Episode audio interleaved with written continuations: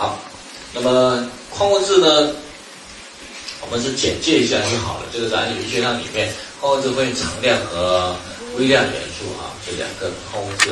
那矿常矿物质有哪些功能呢？第一个构成组织，第二个构成酶和激活酶哈，像我们常见的钙能够激活 ATP 酶、脂肪酶、蛋白酶等。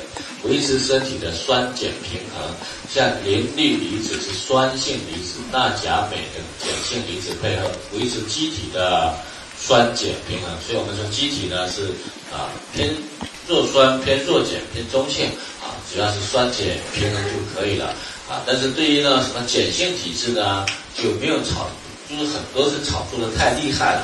啊，并不一定呢，说一定要维持碱性体质，因为人的那种酸碱值是非常容易变化的啊。由什么来调节呢？矿物质，如果我们体内磷氯的离子多一点的话，那么身体就容易偏酸性啊。那如果呢钠钾镁的离子呢多一点的话，身体就容易偏碱，所以是矿物质来调整的啊。那体外所吃的东西影响到体内，跟它体外的酸碱是不一样的啊，所以有些人用净水器来检测说，哇，我这个水呢是弱酸性的，我这个水是弱碱性的比较好，这个呢，呃，可以做，但是不太科学啊。你会发现我们净水器的水新的检查出来都是弱碱性的，因为这阶段里面矿物质离子浓度多了，比如说又变成弱酸性的啊。那体外的弱碱弱酸性并不影响体内的弱碱弱酸性。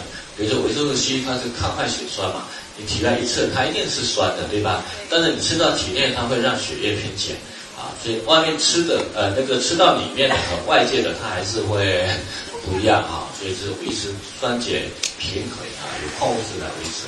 还有呢，维持呢渗透压，就调整细胞膜的通透性，维持我们的一个渗透压啊。那在这边呢，顺便讲，我们渗透压呢，就是由那个矿物质来。调节的啊，所以这个渗透压是非常重要的。所以为什么说我们如果有用到净水器的话，一般呢就不能够用逆渗透的啊，因为逆渗透的把水里面所有的矿物质、细菌、病毒全部都滤过掉了，它变成几乎都是纯水了啊。当然第一个是浪费水，第二个呢它是变成纯水。那么这种净水器呢，一都是用在以前都是用在哪里呢？工业用水。比如说我要生产护肤品，我要生产保健品、生产药，我必须把所有里面的杂质给它去除掉，再来生产。这是工业用水。后来因为我们对那个水质有要求之后呢，那么一些商家呢就把它用在哪里呢？那个家庭用水了啊，用在家庭用水。但这个家庭用水呢，可以用吗？可以用在什么地方呢？你可以用来煮饭，用来煮汤，用来泡茶都可以。唯一不能用的就是直接喝，啊，就是不能直接喝逆渗透的水，因为它是纯水，这个理解吗？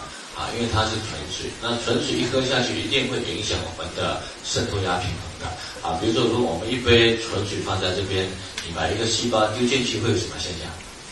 水会大量涌入细胞，这个细胞就破裂了，啊，所以呢，逆渗透的水不能够直接饮用，啊，煮饭没有问题，泡茶。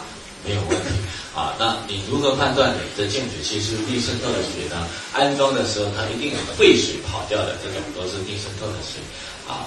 呃，有废水出来的这种水都是逆渗透的水。放在厨房不是说不能用，可以用，煮饭可以吗？可以的，煮汤可以吗？因为那里面本身就米呀、汤啊，里面本来就有矿物质，所以就没有任何问题。但是尽量呢不直接。饮用，你一直接饮用，你喝下去之后呢，啊，并不是说身体细胞会大量破裂，但是一定会影响我们身体内部的矿物质平衡，维持它的渗透压平衡，啊，所以就是我们顺便谈一下啊，所以我们大部分的净水器用的现在呢，能用的都是什么呢？高密度活性炭啊，高密度活性炭。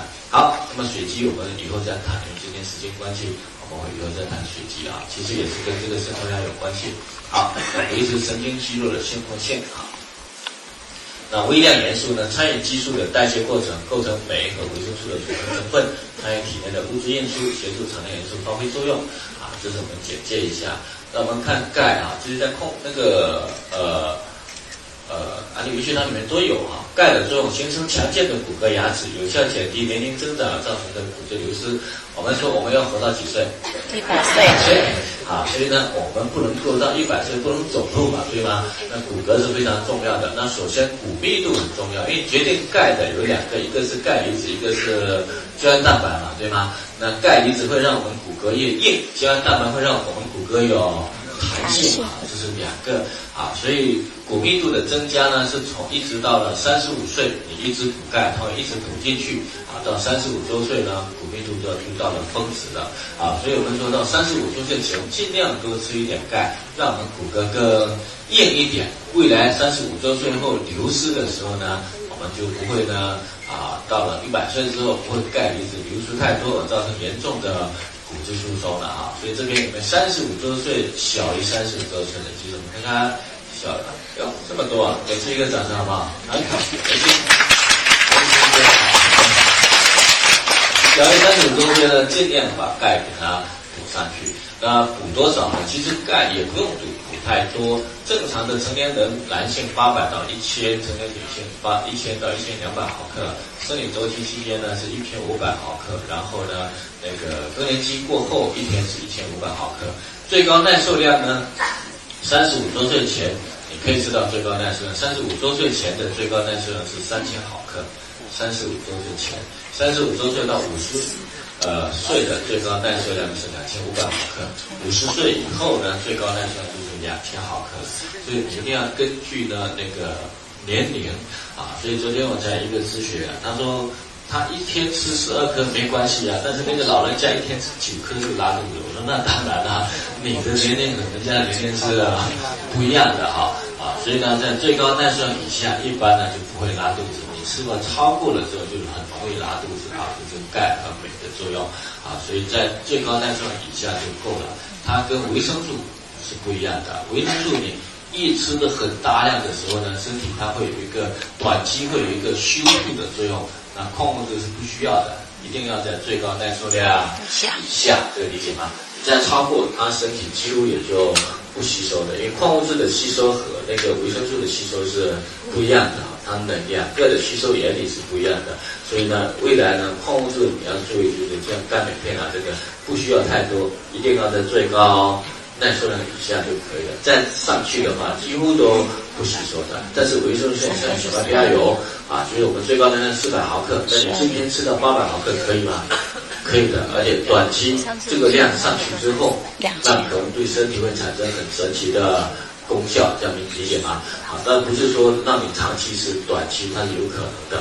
因为我看到一个女的，一天呢吃了七十颗的小麦胚芽油，刚开始吃的不多，哎，我们是，你知道你虽然整天吃下去也没有问题，讲明白吗？好，然后她吃多久呢？也不是不多，也吃四十五天。啊，然后他呢是四十五岁就绝经了，他五十二岁就这样吃四十五天，然后经期又来了。啊，所以。短期大量它会产生很多神奇的效果，这就是维生素。但是矿物质不行，这样没办法。矿物质一定要在最高耐受量以下。维生素，比如说你要自己呢看看它的效果，短期。